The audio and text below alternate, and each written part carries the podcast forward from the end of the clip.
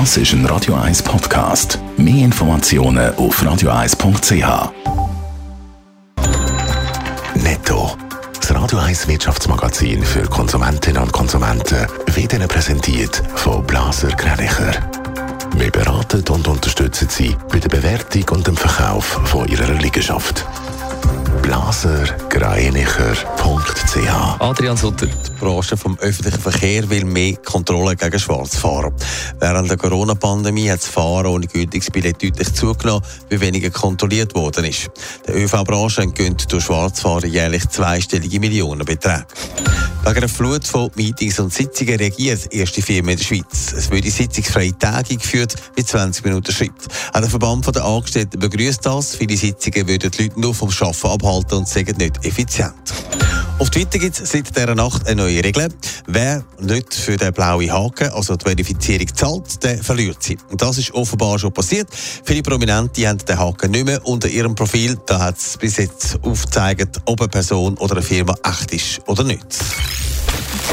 Ja, das ist ein mega Streik, der für heute angekündigt worden ist. Und er ist angelaufen, Adrian Sutter.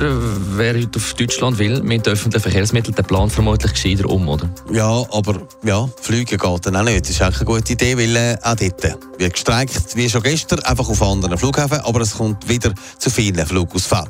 Die SBB, die raten sogar von Bahnreisen auf Deutschland ganz ab, dass wieder der Schienenverkehr praktisch total bestreikt wird. Was erfahrt sind U-Bahn und Busse in der Stadt, aber für das muss man auch mal zuerst in so eine Stadt auf Deutschland kommen und das ist im Moment außer mit dem Auto eher schwer. Wie ist die Situation jetzt in den Bahnhöfen? Es geht nichts. Auf der Anzeigetafel steht, dass gestreikt wird und Sprecher von der Deutschen Bahn, Anja Bröcker, hofft, dass gegen den Mittag dann wenigstens ein bisschen etwas fährt. Die Situation an den Bahnhöfen ist aktuell sehr ruhig.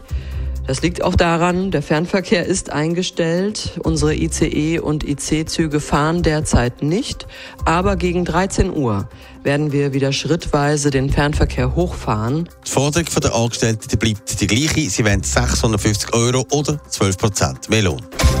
Netto. Das Radio 1 Wirtschaftsmagazin für Konsumentinnen und Konsumenten.